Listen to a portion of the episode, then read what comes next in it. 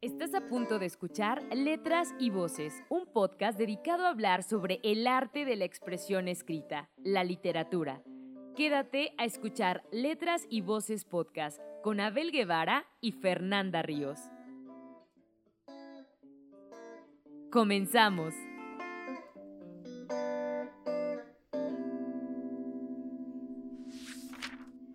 Hola, ¿qué tal? Soy Fernanda Ríos de Letras y Voces y estamos muy contentos en esta tarde de poder estar acompañados de unas personas muy interesantes para nosotros. Estamos muy felices y estamos también de manteles largos porque estamos arrancando nuestra segunda temporada de Letras y Voces, un episodio nuevo. Y qué más que con estos invitados. Estoy aquí con Abel Guevara y a ver. Hola, pues nada más que agregar que es un placer volver a estar aquí después de tantos episodios que grabamos en la primera temporada y qué bueno que estamos renovando la segunda este, temporada. Bueno, Letras y Voces es el espacio donde la literatura y tú son uno mismo y queremos dar la bienvenida a Pedro Nava y a Yauri del colectivo Penumbra. Buenas tardes. A ver, este, preséntense. Hola, ¿qué tal? Mi nombre es Pedro Pérez Nava, mejor conocido como Pedro Nava, así me conocen muchos. Y bueno, aquí estamos, somos parte del colectivo Penumbra. En mi caso, soy el editor de Fanzine Cueva. ¿Qué tal? Buenas noches a todos o a cualquier hora que estén escuchando esto. Mi nombre es Iram Yauri y actualmente soy escritor y colaborador del colectivo Penumbra. Perfecto. ¿Nos podrían decir cómo definen su cultura, su cultura gótica?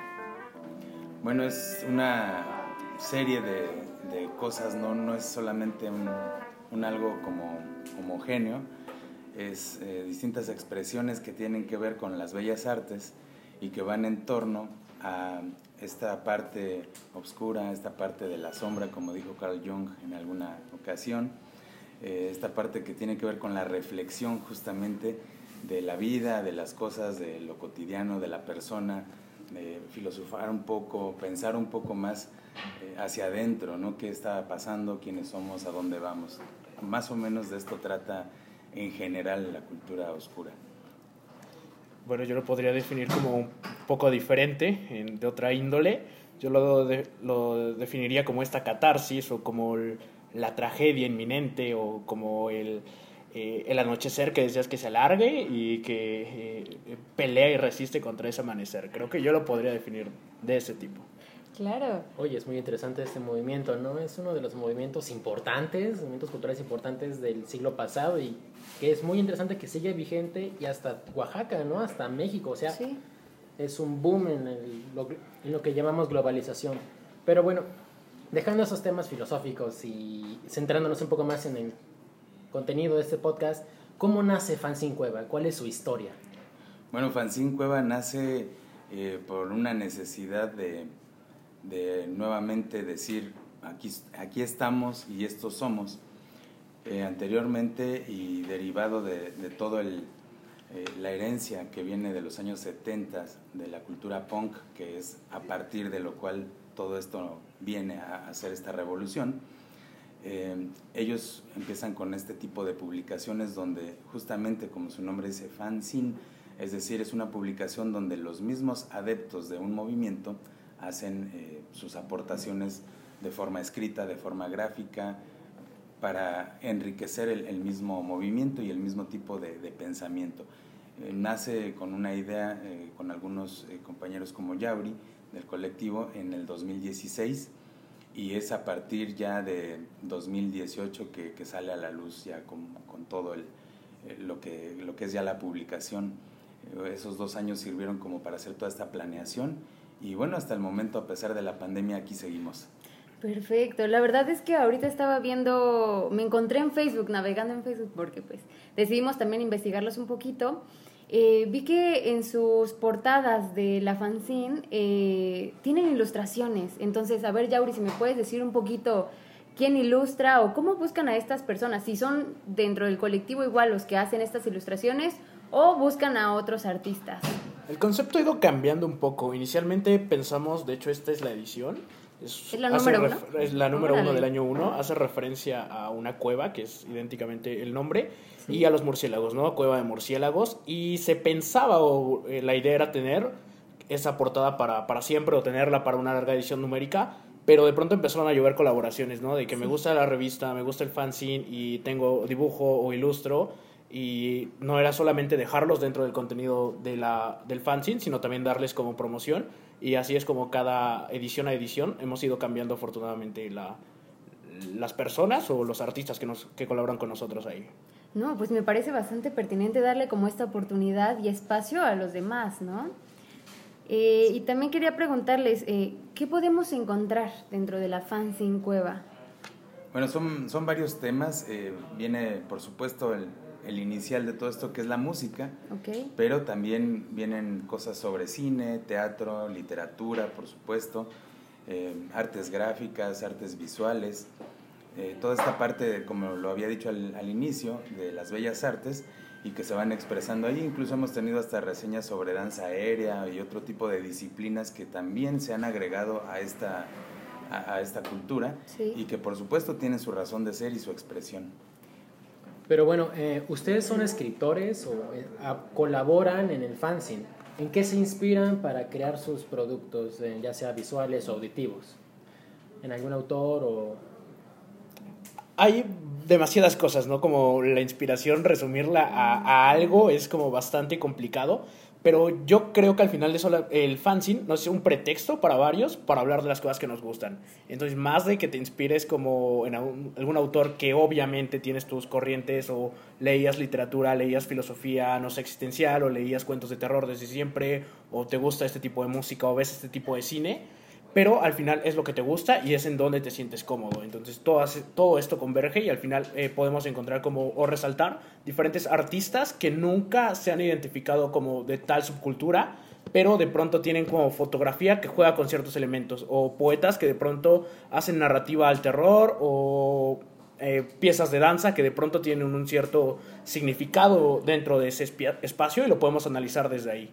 Perfecto. Y también quería que nos platicaras un poco sobre estos eventos que hacían ustedes.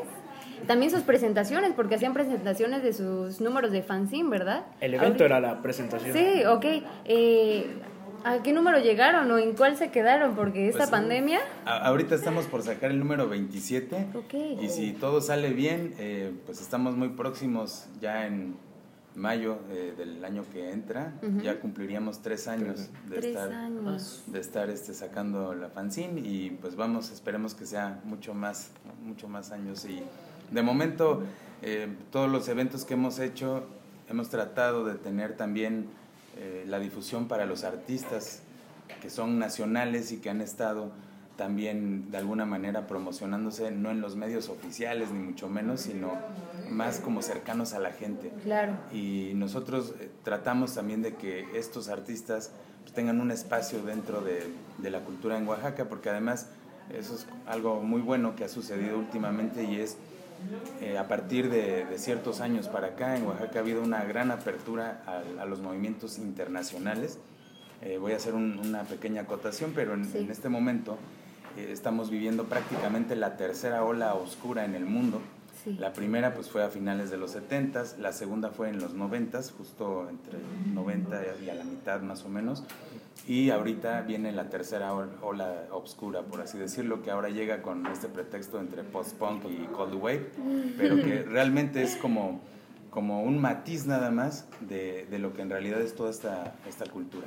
Retorno. Sí, la verdad es. que sí está tremendo. Ya llevamos que casi el año, ¿no? ya falta poquito para el año así en pandemia. Pero bueno, ahorita nosotros decidimos invitarlos porque también ya estamos en estas vísperas del Día de Muertos y es eh, algo que le decía Abel. Em, en ocasiones no sé si es como el estereotipo. Yo no desconozco tantito de su este, subcultura, ¿no? Y a veces creemos como en ese estereotipo de la parte oscura, ¿no? Y decimos, lo relacionamos también con el Día de Muertos. No sé si estoy en lo correcto o si no, pues eh, corríjanme porque quería ver también cómo es que integran esta parte del Día de Muertos, si es real, ¿no? ¿O cómo integran ustedes en su subcultura el Día de Muertos? Porque a veces creemos en este estereotipo porque o se visten nada más de negro, o queremos saber cómo lo integran. Porque quedamos en el quedamos en el estereotipo de los góticos así todos depresivos como en South Park. South Park nos ha dado mucha fama, ¿no? Eh, bueno, creo que al final es como no integrarlo. Creo que también termina siendo eh, va a sonar muy soberbio probablemente decir esto, pero termina siendo un aporte latinoamericano a, la cultura gótica. Obviamente no podemos colgarnos de que este es un aporte porque nuestra raíz mexicana o nuestra raíz eh, folclórica es mucho más grande que el movimiento gótico, pero sí terminan siendo elementos muy rescatados y muy reconocidos en diferentes, en diferentes eh, países. Eh, muchos países, por ejemplo, tienen la cuestión de Europa, por ejemplo, los castillos, la niebla, los vampiros, el folclore de Europa del Este y México, ese aporte que le da o ese toque mágico, que, tenebroso que le puede dar, viene desde acá. Y todavía Oaxaca todavía tiene más influencias desde el Mictlán. hay muchas cuestiones en las que dices, ¿cómo no sentirme gótico o cómo no eh, sentirme alegre o enorgullecerme de esta atmósfera a, muerte, a, Día de Muertos, cuando está en mi cultura, no solamente por ser gótico, sino está en mi cultura como mexicano y como oaxaqueño desde que nací.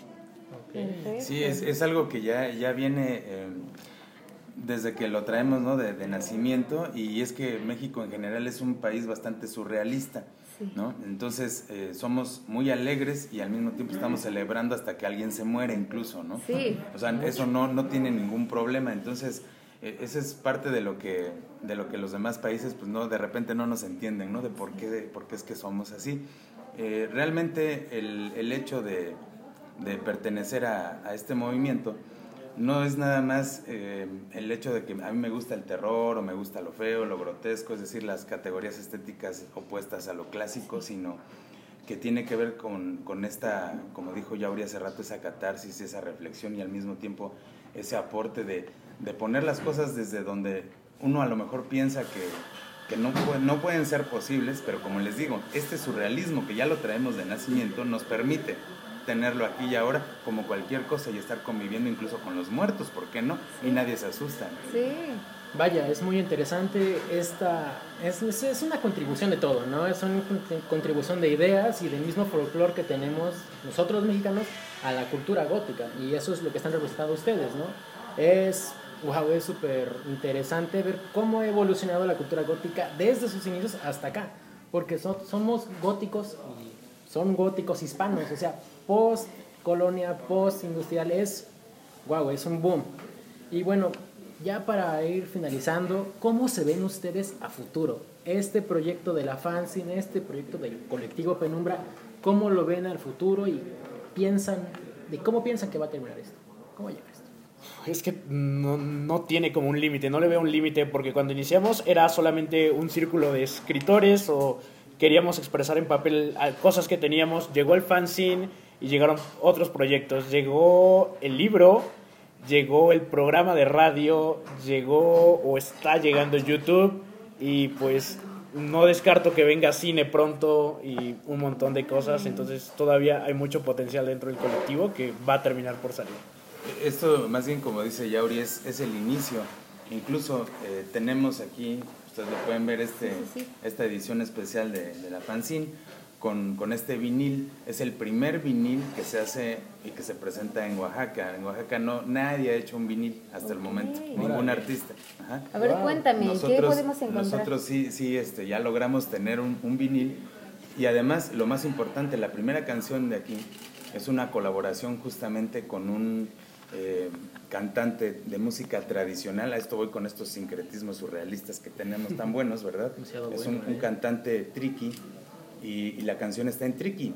Pero curiosamente, si ustedes la escuchan, van a decir, ah, caray, esto es como de Medio Oriente, de Turquía, de por ahí, no sé, de Egipto, yo qué sé. Sí. Y no, es una canción tricky adaptada a la música electro oscura. Wow. Y grabada en este vinil. De hecho, si después, bueno, tienen por ahí, voy a meterme en comercial, ¿verdad? Sí, Pero si tienen ahí algún, este, Para esto algún tiempo, eh, los jueves, al, justo al mediodía, es, es, nuestro nuevo horario ahorita del programa de radio, en Radio Universidad, en 91 y medio de FM. Y la canción de entrada es una, un fragmento de esa canción, es justamente esta que viene en el vinil. ¡Wow! Órale, y hasta viene su, su, nombre aquí: sí, sí, Chanas Sirana Yavi. y está en, en, en Triki justamente. Qué interesante poderle dar estos espacios a, a, estos chicos que, que hacen este tipo de, de música. Nunca he tenido... Sí, ¿eh? Sí, justo, justo es eso. Y, y, Cueva, o sea, el nombre de Cueva, la que además, bueno, no nos preguntaron, pero sí quiero decirlo porque esto es algo importante. Eh, está íntimamente ligado con, con, estas dos partes. Primero, la parte alternativa que, que nos trae a, a todo este movimiento, lo que nace en Inglaterra, que es el famosísimo Bat Cave que es la, cueva de los vampiros. Pero bueno, nosotros quisimos hacer una remembranza también a eso, pero siendo nosotros. Entonces nos dedicamos a investigar un rato acerca de la historia, acerca de, cómo era el asunto mesoamericano aquí en, este, de este lado del charco y bueno, nos encontramos que cueva para las culturas mesoamericanas es como el alfa y el omega, el principio y el fin, donde alguien nace y donde alguien muere. Entonces, por eso es que es cueva, porque esto nos representa a nosotros como mesoamericanos, como mexicanos. Wow. La verdad es que me sorprende mucho cómo pues sí, es algo que igual a veces, ahorita estábamos como contemplando las preguntas que le íbamos a hacer. Y sí, o sea, tienes mucha razón, ¿no? Poder darle este nombre a, a esta fanzine, también que los representa a ustedes. Pero cuéntame un poquito más sobre este libro que tenemos, que es El Círculo de la Penumbra. Una antología. Sí, una antología. Eh, somos siete escritores, seis, siete escritores en este libro. Me parece que tiene dos años. Dos años. Dos años. Este noviembre cumple dos años. Perfecto. Y bueno, son cuentos de terror, cuentos místicos y de todo tipo, ¿no? Cada, cada escritor logró plasmar su propio estilo y creo que puedes encontrar un, ah, una buena rítmica sin poder salir desde el principio hasta el fin. Encuentras eh, escritos que te van a tener más, eh, no sé, más al filo de la lectura y encuentras escritos que son más de un tono poético o que tienen un simbolismo más allá de la historia y encuentras escritos que son dedicados netamente a, terror. Órale, sí, y estoy viendo que también hay chicas que están escribiendo aquí. Sí, claro, claro creo que son la mayoría. Sí, sí. sí. Wow.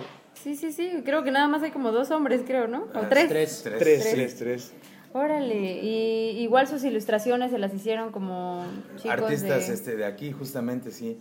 En este caso aparece eh, Yeshua Montalvo y Darniel Márquez. Perfecto. ¿Nos podrías leer alguno de ustedes algún pedacito para que, más te guste? Un pedacito.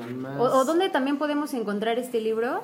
Todavía nos quedan algunos ejemplares. Eh, si gustan, pues en, Coffee Beans están todavía creo que dos o tres disponibles para que los puedan adquirir. Sí. Perfecto. A ver, Yauri, busca mientras un alguno de tu autoría o Pedro.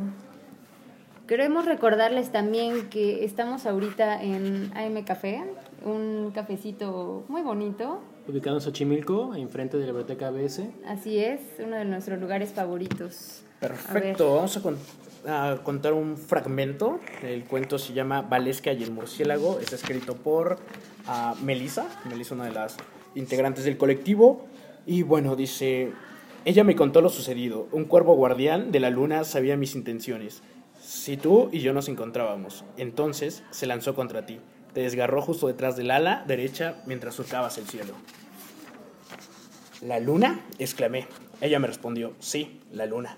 Sus ojos profundos y místicos hacían que la noche fuera mágica. Tengo una misión, dijo. Debo llegar a la luna para colectar polvos lunares necesarios para alimentar los sueños y hacer eterna la noche. Wow, y es un ah, me gusta mucho ese cuento porque es esta lo que decía al principio, ¿no? Esta lucha para que el anochecer sea eterno. Sí. Muy interesante ese cuento. Híjole, pues habrá que sí, habrá que leer, ¿no? La esta antología porque me parece muy pertinente poder decirles a ustedes que nos están escuchando que ellos tienen este libro ya, que piensan sacar más porque... De hecho, sí, más adelante esperemos sacar otra, la siguiente antología. Claro. Estamos ya trabajándola y bueno, también queremos pues invitar a, todos los, los que estén escuchando que si quieren acercarse a nosotros, tienen algo que decir, que exponer, etcétera, con mucho gusto. Sí, justo eso quería decirles, que todos podemos entrar. Claro, por supuesto. Por supuesto, es una invitación abierta. Esto de lo que se trata es que se vaya enriqueciendo porque cada quien tiene algo que decir, tiene un punto de vista eh, en la vida y, en su pensamiento y eso es lo que nosotros valoramos. El fanzine es algo que también no nos han preguntado, pero bueno, es necesario decirlo. Solamente se hace en forma física. no se hace en forma digital, porque nosotros, a pesar de, estar en esta era y de contar con herramientas de las redes sociales y cuanta cosa, consideramos que el ser humano debe de, dejar una huella, debe de tener algo tangible, porque si no existe esto, el ser humano se pierde. Y justamente últimamente hemos visto que, que ha sucedido eso, se han perdido estos este valor de las cosas, y no, y no nos referimos al valor monetario, sino al valor eh, de, la cosa en sí, nadie lo ha apreciado ya. Tenemos, yo creo que un poco más de una generación que eso se está ya yendo al olvido. Y bueno, al final del día uno pregunta, ¿para qué entonces estamos aquí y ahora en este mundo, en este planeta, si no hay nada que apreciar? Porque entonces todo es desechable. Por esa razón no lo hacemos en digital, solamente en en físico, para que la persona que, pueda tenerlo tenga incluso la sensación del papel, de la tinta, de por qué está así, los colores, eh, todo, todo, todo lo que, lo que conlleva tener una cosa en físico. Claro, y también el valor de, la experiencia, porque como bien decías, eh, la bolsa, la bolsa es impresa en serigrafía y la serigrafía tiene un eh, olor peculiar. Entonces, desde que la hueles, puedes sentir el papel, el grosor del papel y por ahí había unos números que, por ejemplo, a la mitad tenían una pequeña ah, obra de arte, por decirlo así, un pequeño, una pequeña ilustración, una pequeña calcomanía y toda la página en blanco, que era como un descanso a mitad de tu lectura. Entonces, creo que tener es, es el tenerlo físico es también tener la experiencia de poder leerlo. Sí, y la verdad que es algo muy importante eso que mencionan porque es lo que nosotros estábamos haciendo, ¿no? Y hace rato te estaba, eh, le estaba platicando a Abel que nosotros también queríamos platicar con ustedes, porque yo, yo al principio le dije, oye, ¿no hay como algo digital donde podamos encontrarlo o leer Cueva? Y me dijo, no, yo nada más lo he visto aquí en el café, ¿no? Que están impresos. Y dije, qué interesante, ¿no? Qué interesante que la verdad a mí me gusta mucho y justo es el objetivo de este podcast, ¿no? Porque igual nosotros pensábamos, o sea, se está perdiendo. ¿Cómo podemos incentivar? De hecho, la generación de mi hermana o nuestra misma generación, de plano o se centra nada más en las redes sociales y de ahí pura basura, ¿no? O ya no leen nada. Y yo siempre soy como en este hincapié de decirle a mi hermana, agárrate un libro, tenemos un montón de libros en la casa, léelo, ¿no? Pero de Pablo Coelho también no salen. Entonces, digo... Bueno, está bien que con algo se empiece, pero hay que caminar, caminar, ¿no? y también eso, eso me parece muy pertinente que menciones, porque la verdad, y felicitaciones a ustedes, que sea en, físico. ¿no? Porque es algo que no se debe perder. Y qué bueno que esté. ¡Wow! No. Y esto es lo mismo con, el vinil. Justo la, la, música, la experiencia, ¿no? Igual lo decimos siempre: eh, la música, igual que la lectura, se disfruta más por los medios físicos. Sí. Totalmente. En, medios digitales se pierden muchísimas cosas, no importa qué tan buena calidad tengan, nunca se va a escuchar como como un medio físico. Totalmente. Entonces, eh, nosotros sí invitamos a, igual a todos los que, los que puedan escuchar este mensaje, a que si quieren escuchar un disco les gusta y todo, bueno, no compren el disco digital, vayan y compren el disco físico, porque en serio se van a perder de muchísimas cosas que, no están oyendo. Sí, claro. Y en el libro es lo mismo, porque la obra gráfica también que traiga, incluso la portada de un libro, aunque todo lo demás sean letras, es muy importante para contextualizar lo que está diciendo esa lectura. Sí, claro, y aparte es toda una experiencia, ¿no? Poder sentir el libro, el libro o leerlo, ¿no? Y la verdad es es, es, muy padre poder platicar con ustedes y nos estamos entendiendo en esta parte. Digo que. Y, tampoco que suene que estamos en contra de redes sociales y esto, porque los usamos mucho. De hecho, nos damos publicidad de esto. En Facebook estamos como Cueva Fanzine y Colectivo Penumbra. Penumbra Collective. Y en YouTube estamos como Radio Cueva. Pero les comentaba, no es como que estemos en contra de estos medios digitales porque al final nos ayudan a tener alcance, pero el producto final es solamente físico y si lo quieren como de fuera, eh, lo pueden adquirir. Hemos hecho envíos, nacionales, también ya lo llevamos a Europa, también ya estuvo en Sudamérica. Wow. No, no, no, sí, y eso es lo. De hecho, nosotros elegimos hacer el podcast porque, por lo mismo, ¿no? A veces es como una plataforma más fácil para poder escucharlo. Ahorita en estas generaciones que de plano ya no ni la radio prenden, pues, ¿no? Así es. Y decidimos hacer esto, pero es muy pertinente que ustedes nos, nos estén diciendo que todo es en físico. Nos recuerden eso. Sí. Sí, fácil, para que la gente no se pierda de las cosas. Sí. Es decir, alguien va y compra un pastel, ¿no?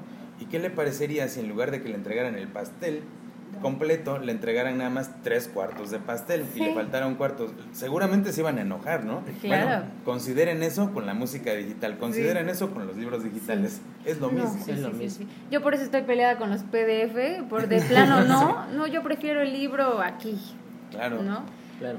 Pero muy bien, pues hemos llegado al final ya de esta primera emisión de la segunda temporada de Letras y Voces. Súper enriquecedora. Sí, queremos agradecerles a la Fanzine Cueva y también a Pedro Nava e Iram Yauri por habernos... Gracias, gracias. Por haber Muchas sido... Acompañado sí, en esta tarde.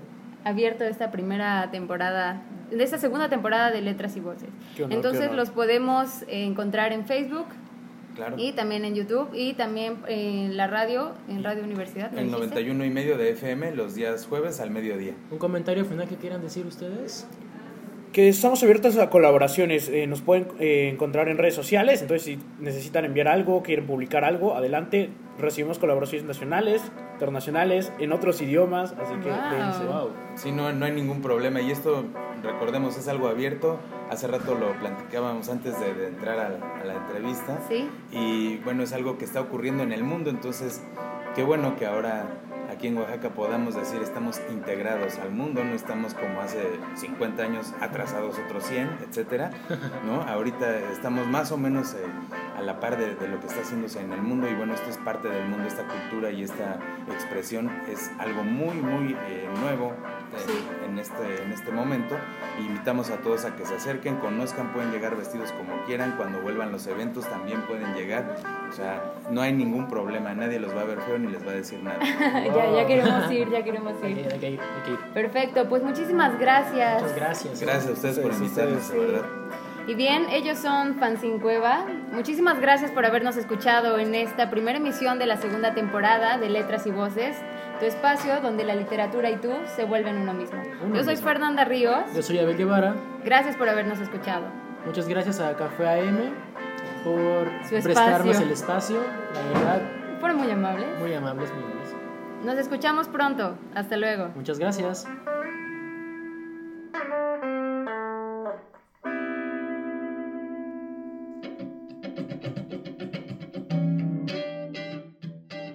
De escuchar Letras y Voces Podcast, tu café literario de los viernes por la mañana. Nos escuchamos en una próxima emisión de Letras y Voces con Abel Guevara y Fernanda Ríos.